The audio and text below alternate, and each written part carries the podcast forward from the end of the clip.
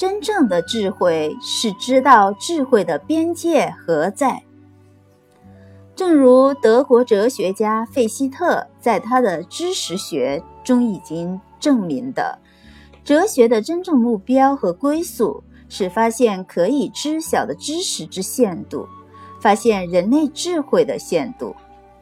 据说费希特这本形而上学的名著，他打算将其作为自己形而上学研究的写手之作。